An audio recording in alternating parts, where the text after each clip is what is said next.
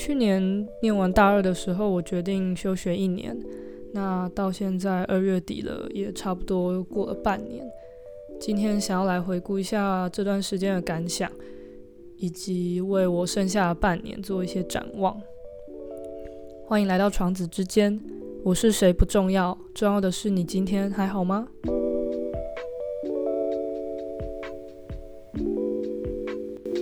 那我先带过我休学前的状态，因为这跟我为什么休学有很大的关系。基本上我当时念的大学，也当时 去年我念的学校算是那种，任蛮多人听到你休学就会说哈，你为什么要休学？有什么不好的吗？没有人能接受你考上这所学校，然后人然后休学这样。当时我妈就跟我说，诶，别人抢着要的东西，你好像你好像很不喜欢哦。对，每个每个人遇到的东西不一样嘛，所以我也不好说什么。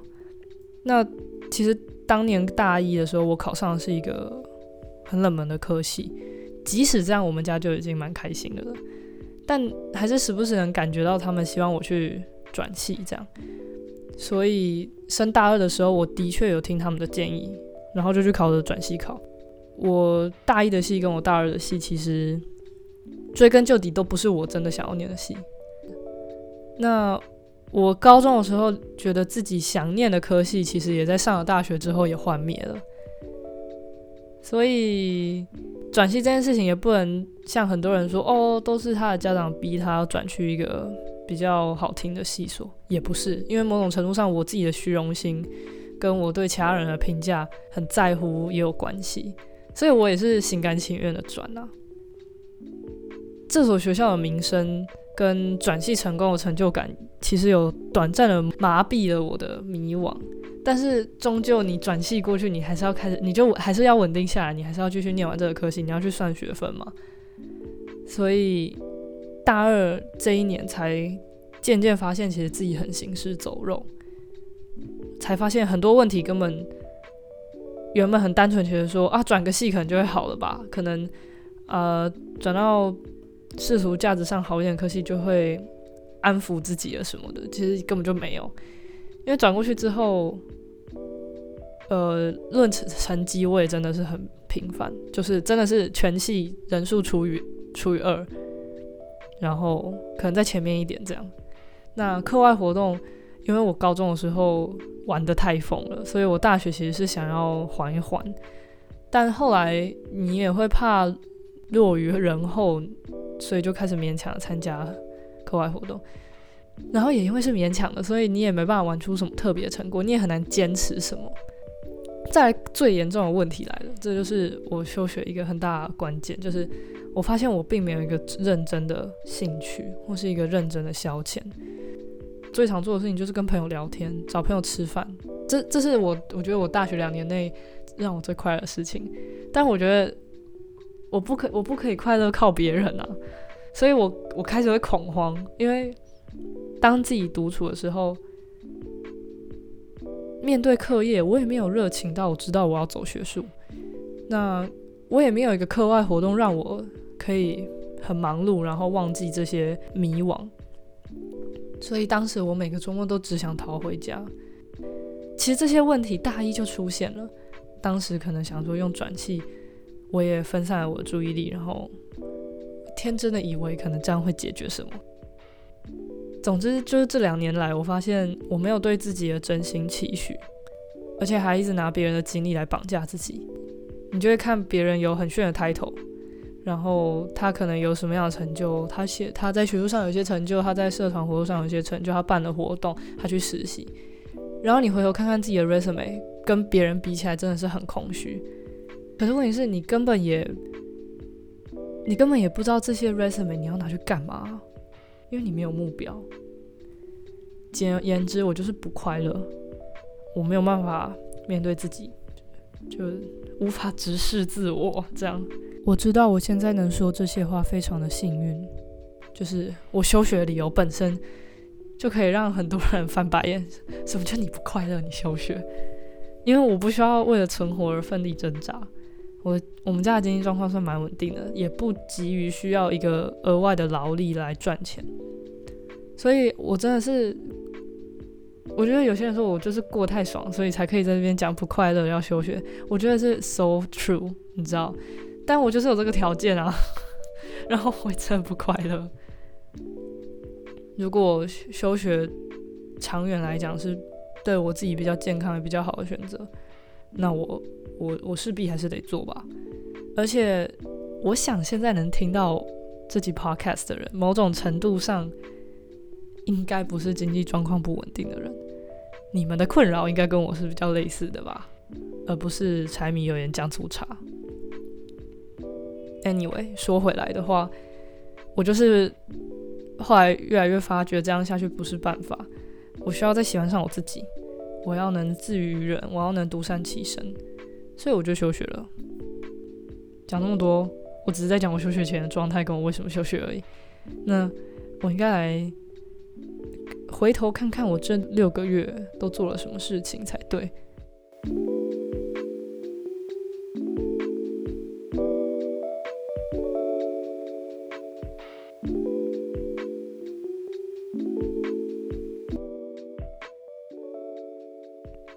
这半年来，其实前四个月都是撞墙期。我觉得过了二零二一年之后，我比较有 figure out 我想要探索什么方向，或是想要尝试什么东西。因为前四个月就是人家新学期刚开始的时候，其实蛮无助的，因为你就看到你身旁的朋友或是同学回到学校，他有他们。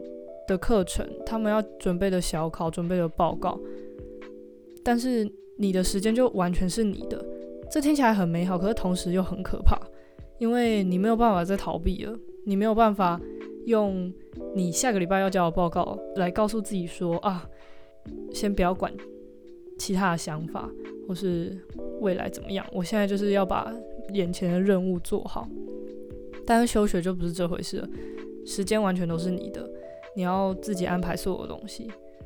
我相信自学体系上来的人应该会很习惯，但是我从小就是公立学校上来的人，所以当间有这么多时间给我，然后我也是为了想要找到自己喜欢的东西的时候，这突然变得超级困难。所以前四个月，我一开始给自己排的计划，其实我一样都没有完成，因为这些计划里面排的东西。根本只是为了安抚我不在校园内的慌张而已。我只是排了一些看起来世俗上认定觉得是有用的东西而已。但是这完全跟我休学的原因相抵触。我休学就是为了要自由的探索。今天在没有外力的情况下，我可能会喜欢什么东西。我不想要在活在别人的眼光里面，然后做一些理当我这个年纪我这样的学生。应该要做什么更精进自己的东西，然后可能是对未来的职业有帮助。但是人生这么长，我真的要找一些我自己做了可以乐此不疲，然后可以疗愈自己的东西。所以前四个月，也就是九月到十二月的时候，我自己觉得收获最多的东西，听起来都很荒谬，就是以世俗眼光来看。都不是一个大二升大三，然后要为自己未来工作做做准备的优秀大学生应该要做的事情。反正这四个月呢，我就重拾了我自己其实喜欢烘焙跟烹饪。我做了蛮多甜点的，做了两三次的饼干，做了两三次的布朗尼，做了奶酪，做了香蕉蛋糕，还有什么有点忘记了。然后闲食的部分，我跟我的奶奶学了蛮多哦，因为我是住在奶奶家，然后她是我们全家最会煮饭的人了。我跟她学了怎么煎鱼，我看她学了怎么炒青菜，然后我也自己去做一些意大利面啊，还有一些嗯比较西餐方面的啦，毕竟阿妈都做泰式的东西，然后。这四个月因为很闲，所以我很常跑去台中歌剧院看戏，还有听讲座。我至少看了三四出舞台剧吧，而且还有在台北看了两场歌剧魅影。然后还有看一些纯舞蹈的表演，就是平常不太会有闲情逸致去接触的东西。哦，我我在台中歌剧院听了我人生第一场歌剧，这还不错，蛮开心的。还有做什么事情？我看了一些，就是你知道你自己会去书店买书，但是其实你从来没有看过那些你后来新买的书吗？对我看了那些书，觉得自己蛮棒的。尝试了城市设计，尝试做这个 podcast，然后补眠补了超多，因为身为一个大学生，睡眠不足好像是一件天经地义的事情。呀，前四个月其实就是一个到处撞墙的期间，但是我觉得我跟奶奶有一些非常紧密的相处。可能这辈子我第一次这么了解他吧，听他讲了很多他小时候的事情，听他讲了很多他平常下去跟他买菜的朋友们聊了什么，或者是他买菜的朋友们是谁，我也是直到我这一次休学之后才真正知道，我国高中是跟他住在一起的，但是我从来都没有时间好好了解过我的奶奶，然后我。因为休学的关系，我就开始整理房间啊。我的房间整个格局大变，整个房间里面乾坤大挪移，然后也丢了好多东西。就是如果排除掉对于未来的工作要干嘛的话，其实我觉得我我前四个月做的事情都还蛮有意义的，只是在找工作方面可能比较没有意义而已。对，反正这大概是前四个月。那为什么我会说二零二一年后，我觉得比较有找到方向了？是因为我突然就很想要弹钢琴，就是小时候学过，但是小时候就被自己的爸爸妈妈逼，一定会很痛苦嘛。所以我有阵子就很讨厌钢琴，很讨厌乐器，因为就会想起以前被逼着练习的那种情况。但是可能是因为看完歌剧《魅影》吧，然后我就一直在研究。歌剧魅影里面的旋律，然后就突然很想要有一台琴可以练，可以弹出那些旋律，然后记着，所以我就去买了一台电钢琴，然后我就真的每天练琴。这大概是我人生第一件养成的习惯吧，就是每天会做的事情。我真的每天都会弹琴，然后我就发现，哎，我好像就这样。误打误撞找到了所谓的兴趣嘛？就是一个我可以自娱于人，然后自己坐在钢琴前面，很快乐度过一个下午的那种感觉。过年的时候，我也请我们家的长辈教我怎么写书法，然后我发现我也很喜欢写书法，这样一笔一画慢慢写，有点像作画，可是又不是作画，有一种规则，但是其实它又很奔放的那种感受。对我来说啊，就是二零二一后这两个月，我觉得我算是找到两个我可以面对自我的东西吧。就一个是书法，一个是弹琴，其实蛮感动的。常常我身边的朋友应该就是都一样是大学嘛，他们也会有很类似的迷惘，所以过就是寒假的时候，我就都都跟他们开玩笑说，我也花了四个月。才好像知道了一些什么。我四个月无所事事当个废物，我才知道我要什么。所以你们迷惘，我觉得很合理。或许每个人需要的时间都不一样，不是说一个暑假的休息，你就可以知道你要干嘛。我花了四个月了，甚至快五个月吧，对吧？我一月底才买电钢琴，所以他有时候就是 out of nowhere。